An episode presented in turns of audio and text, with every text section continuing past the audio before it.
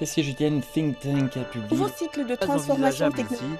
les coûts économiques en seraient trop de la élevés. dynastie des Ming datant de de la plus de Muraille dans 500 la ans. du Rebei remonte à plus de 2000 ans. Cette semaine en Chine. Cette semaine en Chine. Suivre l'actualité chinoise de la semaine avec Bamboo Studio.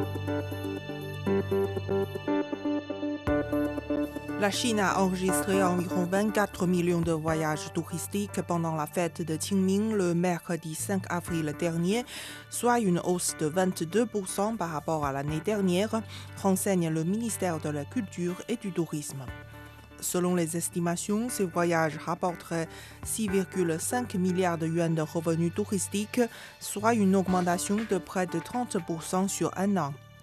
Les données de la branche de voyage d'Alibaba Fiji montrent que les réservations de produits touristiques ont été multipliées par 6 le même mercredi par rapport à l'année dernière. Les musées et les parcs d'attractions étaient des destinations préférées. Les agences de voyage et les fournisseurs de services touristiques en ligne opérant en Chine sont autorisés à fournir des offres de voyage de groupe aux touristes étrangers à partir de vendredi dernier, rapporte une circulaire du ministère de la Culture et du Tourisme. Ces acteurs peuvent également proposer des forfaits de voyage comprenant des tickets d'avion et des hôtels, ajoute la même source. Le document demande en outre aux autorités locales de guider les agences de voyage dans leur coopération avec leurs homologues étrangers en mettant l'accent sur l'application des différentes mesures de prévention de l'épidémie. L'usine Tesla de Shanghai a livré plus de 88 000 véhicules en mars, soit une hausse de 35% sur un an. En 2022, Tesla a livré 710 000 véhicules, soit une augmentation de 48% par rapport à 2021. Créée en 2019, la Tesla Gigafactory à Shanghai constitue la première Gigafactory du constructeur automobile en dehors des États-Unis, avec un taux de localisation de la chaîne industrielle de plus de 95% et presque tous les employés sont chinois. Le 13e Festival international du film de Beijing se déroulera du 22 au 29 avril et le célèbre réalisateur Zhang Yimou présidera le jury pour le prix Tiantan, ont annoncé les organisateurs. 15 films ont été nominés pour le prix Tiantan de cette année. Ils ont été sélectionnés parmi un nombre record d'environ 1500 films de 93 pays et régions inscrits au concours. Au cours de ce festival, plus de 160 films internationaux aux thèmes variés seront projetés dans 27 cinémas de Beijing.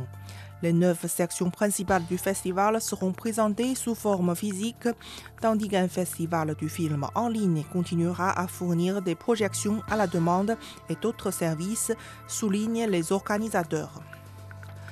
La 17e édition du festival Croisement s'est ouverte mercredi à Beijing au musée Red Brick, inauguré par le président français Emmanuel Macron en visite d'État en Chine.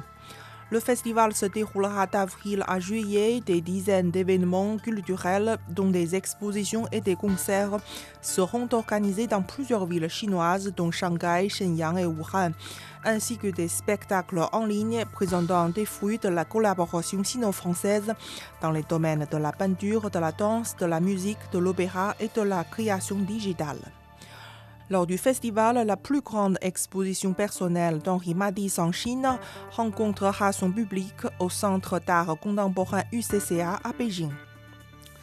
China Media Group a annoncé mardi la diffusion de plusieurs documentaires produits conjointement par des cinéastes chinois et français, dont le documentaire spatial Beyond the Far The Door of a Space Revolution, qui a débuté mercredi en Chine.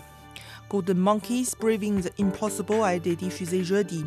Ce documentaire montre des comportements fascinants du rare singe doré à nez retroussé qui vit dans les grandes forêts vierges du centre de la Chine. Peking Man The Last Secrets of Humankind, qui retrace les récits historiques de l'évolution de l'homme en Asie de l'Est, sera également bientôt diffusé en Chine. Les préparatifs sont en cours pour le documentaire sino-français The Fabulous World of Fungi et un long métrage qui raconte l'aventure passionnante d'un jeune garçon et d'un panda.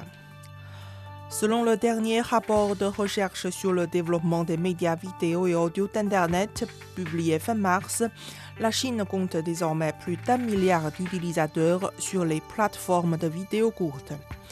Plus de 70% des Chinois regardent régulièrement des vidéos courtes sur leur smartphone.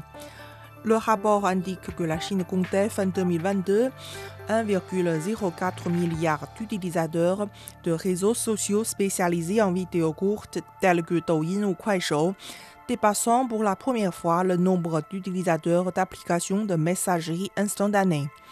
D'ailleurs, les utilisateurs dépensent en moyenne plus de deux heures et demie en visionnage de vidéos courtes.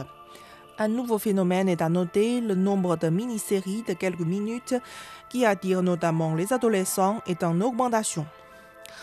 La Chine va accorder un crédit préférentiel à Madagascar pour la mise en œuvre d'un projet de centrale hydroélectrique au nord-ouest de la capitale malgache d'Antananarivo, a annoncé jeudi un diplomate chinois. Le projet comprend la construction d'une centrale hydroélectrique d'une capacité de 64 MW avec 90 km de lignes de transmission et des transformateurs pour se connecter au réseau régional de la capitale d'Antananarivo.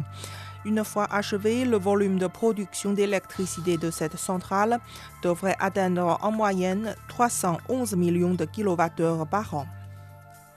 Le nombre de donneurs d'organes enregistrés en Chine atteint près de 6,2 millions. Le nombre de grèves d'organes annuels continue de se classer au deuxième rang mondial. La majorité des donneurs enregistrés sont des adultes jeunes et d'âge moyen, âgés de 45 ans et moins près de 1,54 million de personnes se sont inscrites comme donneurs d'organes l'année dernière contre environ 1,5 million en 2021. La Chine a lancé un programme expérimental de dons volontaires d'organes en 2010 et le don posthume volontaire est devenu la seule source légale de grève d'organes dans le pays depuis 2015. Vous écoutez Bamboo Studio, merci de votre attention.